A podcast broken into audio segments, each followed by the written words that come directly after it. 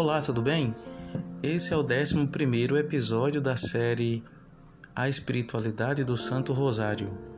Neste episódio, eu gostaria de convidar vocês para participar comigo da reflexão sobre o milagre nas bodas de Caná, que na verdade é a reflexão do segundo mistério dos mistérios luminosos.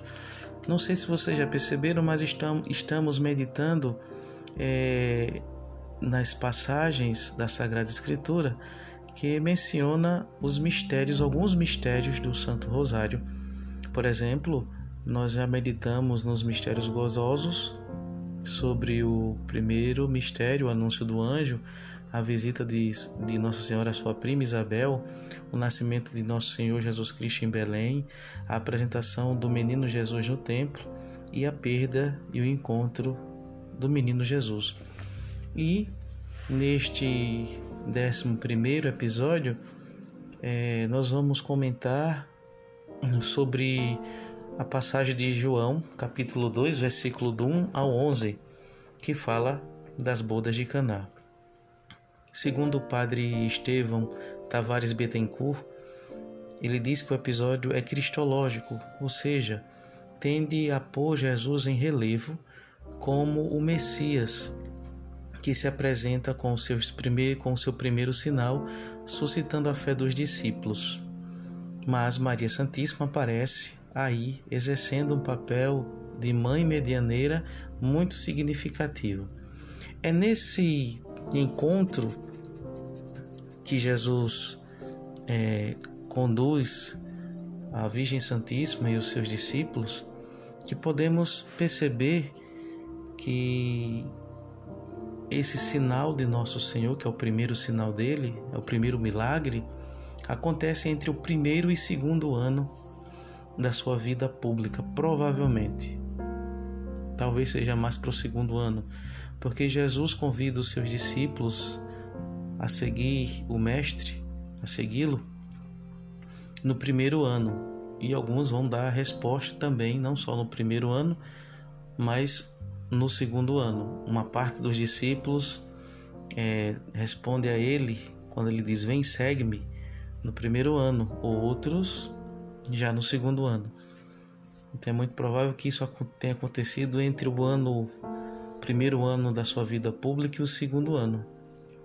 E Jesus, ele anda com seus discípulos, primeiro, não para mostrar o poder que ele tem, a glória que ele possui, que ele é o Messias ou que ele é Deus, não, mas para que os discípulos possam conviver com ele e assim possam, a partir do, do instante dessa convivência, eles possam seguir o Mestre, né?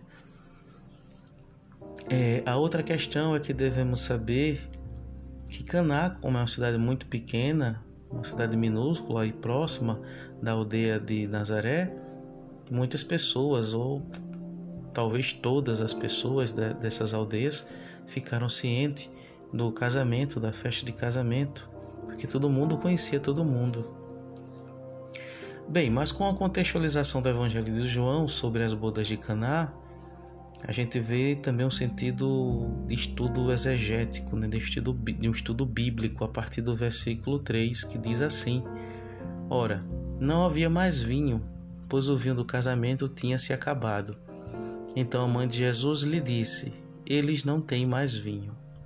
Nossa Senhora fala essa expressão, eles não têm mais vinho, que pode dar uns dois sentidos. Primeiro, é porque não foi difundido explicitamente que o vinho tinha acabado na festa para os convidados, e como Jesus é homem e é o Messias, Nossa Senhora pede para que ele possa providenciar o vinho que faltou no casamento. Segundo, porque Maria age como medianeira, intercedendo junto ao seu filho. Para a teologia de São João, a falta de vinho significa a falta de sentido, de valores, a falta de alegria em Deus que a humanidade não tem. Por isso a senhora pede ao seu filho. Vejam, o homem moderno já não quer mais saber de Deus. Para o homem moderno, o Deus que ele acredita é nele mesmo. O homem moderno não acredita mais nos valores cristãos. São os valores da cabeça dele. São as suas ideias, são as suas ideologias, são seus raciocínios, suas lógicas. No versículo 4, Jesus responde a Nossa Senhora: Que queres de mim, mulher? Minha hora ainda não chegou. É interessante que essa expressão em grego, que o Evangelho de João foi escrito em grego, significa ti emoi kai soi, que literalmente quer dizer que há para mim e para ti. É uma linguagem, uma expressão semita e que é muito frequente no Antigo e no Novo Testamento. Padre Estevão, ele coloca algumas citações que essa expressão aparece. Juízes capítulo 11, versículo 12, segundo Samuel capítulo 16, versículo 10, segundo Samuel capítulo 19, versículo 23, 1 Reis capítulo 17, versículo 18, Mateus capítulo 8, versículo 29, Marcos capítulo 1, versículo 24, também Marcos capítulo 5, versículo 7, Lucas capítulo 4, versículo 34 e também no capítulo 8, versículos 28 e seguintes. Essa expressão é empregada, empregada para rejeitar uma ela é empregada para rejeitar uma intervenção que julga inoportuna ou para demonstrar a alguém que não se deseja uma intervenção com ela. É o contexto que indica o significado preciso. O que vai dizer qual de dessas dessa qual sentido essa expressão vai ter, na verdade é, o, é a contextualização. É, mas com certeza aqui Jesus está mostrando a Nossa Senhora o seguinte: minha mãe, tenha calma eu não posso ainda demonstrar o meu primeiro sinal, não é agora. Tenha calma.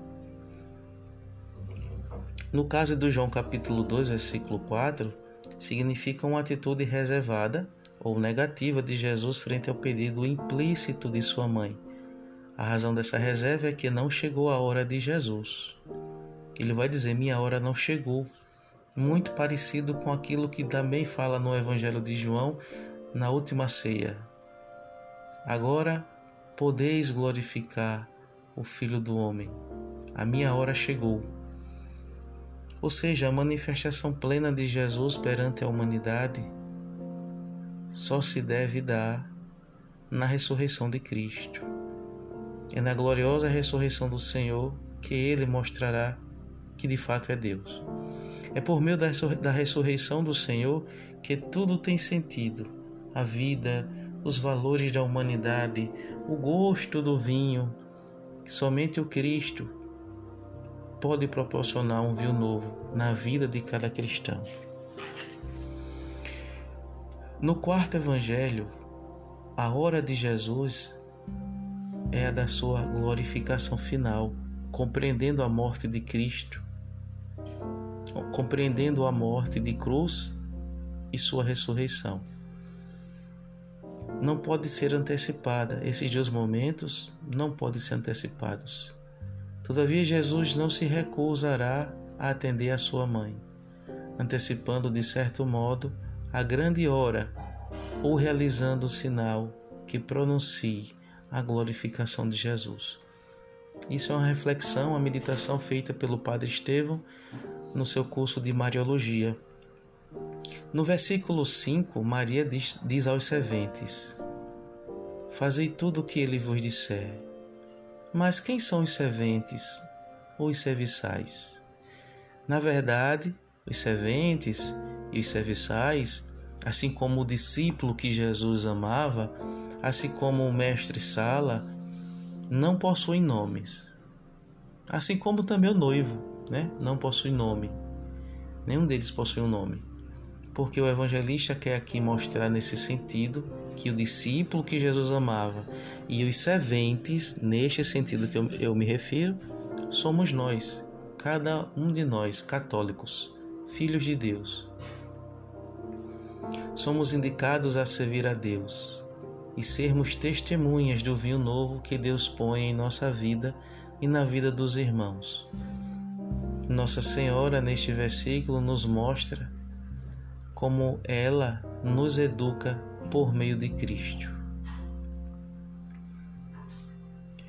O versículo 6, no versículo 6, nós encontramos o seguinte texto: Havia ali seis talhas de pedra para a purificação dos judeus, cada uma contendo de duas a três medidas. Bom, medida, aqui na linguagem é, exegética, bíblica, significa em grego é, litros, mas de duas a três medidas significa em torno de 40 litros. Se multiplicarmos a quantidade de talhas, que eram 6, pela quantidade de litros, que eram 40, nós vamos encontrar 240, ou seja, a abundância de graça que Jesus derrama sobre toda a humanidade.